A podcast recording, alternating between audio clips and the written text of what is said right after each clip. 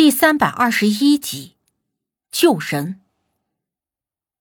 那鸟头蛇身怪看着我们的方向，蛇尾微微的抬起，轻微的摆动，那个样子似是在考量我们的实力一般。怎么办？就算把这东西引过来，但是谁能爬上去救他？黑子警惕的举着弩箭道。刘队长也依旧端着枪，警惕提防。他说。如果能打断老头脚上的树藤，还有机会。不行，我的枪法可没那么准。刘队，你行？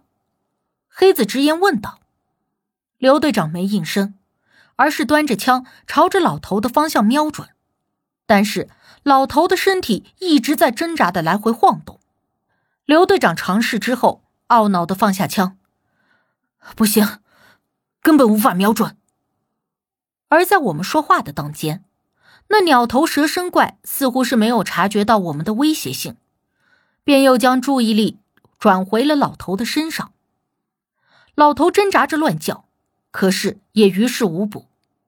那鸟头蛇身怪的动作不紧不慢的朝着老头的身边移动，就像是闲庭信步般的自信，似是吃定了老头无法逃脱，正准备慢慢的品尝这一顿大餐。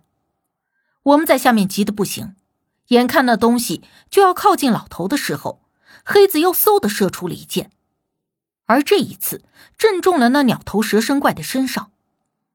可是让我们没有想到的是，那弩箭射在鸟头蛇身怪身上之后，却并没有能够刺入他的身体，反而发出了“叮”的一声碰撞声响后，直接掉到了下面的金山上。那弩箭的力道之大。就算是犀牛、野猪那种皮厚的生物，也能够一箭穿透表皮的。可是射在那个东西的身上，却连一点伤口都没有留下，并且那一声碰撞的声音，听起来就像是射在了金属上似的声响。我们都被这一幕惊得十分的意外。而这一箭虽然没有伤到他，可是却成功的再一次引起了他的注意力。他猛地看向了我们。蛇尾快速的来回摆动，那鸟头上的羽毛也如同孔雀开屏似的，唰的一下全部展开，一副怒极了、威胁并且要准备攻击我们的样子。他奔着咱们来了！黑子的话音刚落，又对着鸟头蛇身怪嗖的一声射出了一支箭，但是这一次却并没有能够命中。可是那箭好像是更加惹怒了那个东西。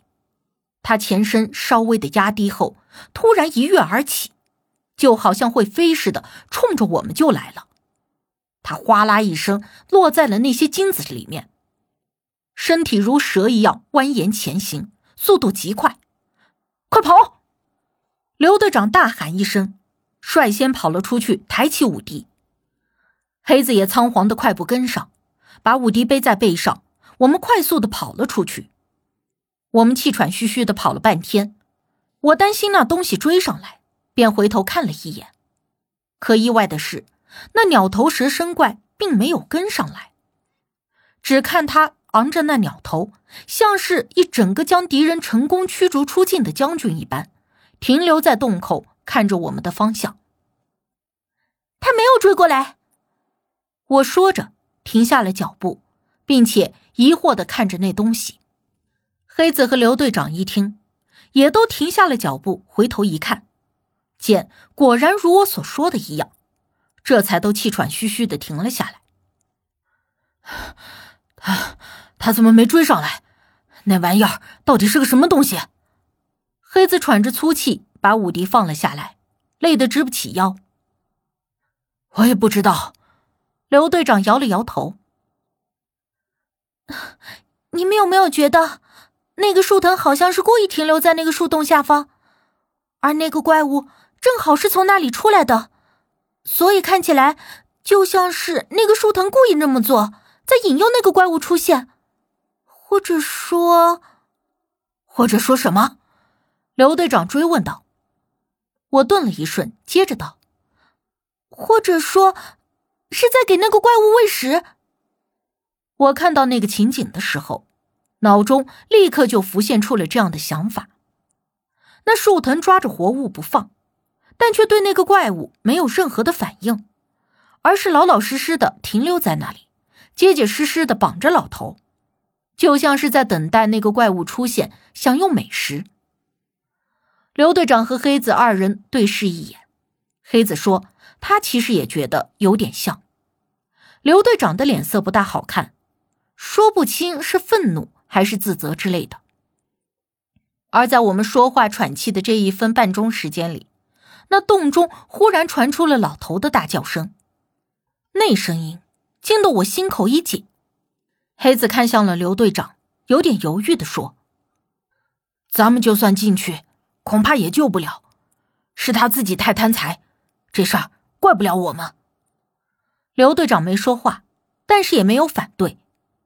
老头的惊叫声接二连三的传来，听起来像是极为痛苦的在忍受着折磨。而这山洞空旷，并无遮挡，那叫声便清清楚楚的传到了我们的耳朵里，简直就好像是把我的心放在烙铁上煎一样难受。而我想，刘队长和黑子也跟我差不多，因为这就好像是我们眼睁睁的故意看着自己的同伴去死，但却不肯施以援手。换句话说，这会让我有一种老头的死亡。与我脱不开关系的感觉，我当即就已经开始想：如果我有一刻钟冲上去帮忙，或许有那么一点机会可以救下他；但是如果我不去，那我是否相当于亲手杀了他？这种纠结的煎熬在我脑中挥之不去。我看到黑子手中的弩箭，我觉得我应该做些什么，而不是像一个胆小鬼一样。躲在这里挣扎着，独自演着内心戏，并且我深知，如果我眼下不做点什么，这一辈子每每想起这件事，我都会十分的不好过。我从黑子手中拿过了弩箭，我要去帮他。话说着，我就起身往山洞走去。小声，危险！黑子在我身后担心的喊道。我没有回头，我想。就算是挽救不了他，但是我可以更快速的结束他的生命，总好过让他备受煎熬的死去。我也不知道当时的自己为什么会那么勇敢，又是哪里来的勇气？或许人在经历过生死，在被逼到一定的境地时，心里总会产生一些变化，要么勇敢的孤注一掷，要么畏缩懦弱的躲在角落。仅一瞬间以后，刘队长和黑子也都追了上来。他们没有劝我回去，而是跟着我一起朝着山洞快步的跑过去。老头的惨叫还在继续，但是好像被人堵住了嘴巴似的，叫声十分的奇怪。当我们回到山洞口的时候，才明白为什么老头的叫声那么的古怪，因为那鸟头蛇身怪的蛇尾竟然伸进了老头的嘴里。并且看样子深度还很深，而老头的双手也不知道什么时候同样的被树藤捆绑住，所以他根本就无法反抗，只能够呜呜大叫着，扭动着身体，徒劳挣扎。看到我们回来，老头的眼中迸发出了一些惊喜，他一直用眼神示意着我们想要说些什么，可无奈的是，我们根本就听不清他到底呜呜呜的在说些什么。咱们怎么办？黑子观察着周围的情况，想要救人，可是，一样都没有法子。四周可以攀爬的东西，就是那些盘横在石壁上的树根，可是那些树藤会随时有可能缠上来。刘队长思量了一瞬，说：“你们想办法吸引那些树藤的注意力，我爬上去救人。”不行，一旦你也被抓住了怎么办？黑子也很担心。刘队长却是一副主意已定的模样，所以要你们吸引他的注意力啊！话说着，刘队长把工兵铲插在了裤腰带上，又把枪固定好了以后，口中咬着军用匕首，给我和黑子一点头，便小心翼翼的进了山洞，几乎是贴着石壁，找到一处顺手的地方以后，开始往上爬。老头被固定在整个山洞的中心点。刘队长首先要贴着石壁爬到高处，然后踩着那些垂下来和交织在一起的树根往中间位置移动。即便看得出来他已经倾尽全力的快速行动，可是我看老头那架势，怕是撑不到刘队长到跟前了。而且就在这个时候，我隐约的听到那空中的树干中传来什么声响，心里一紧，心说：难道还有另一只鸟头蛇身怪？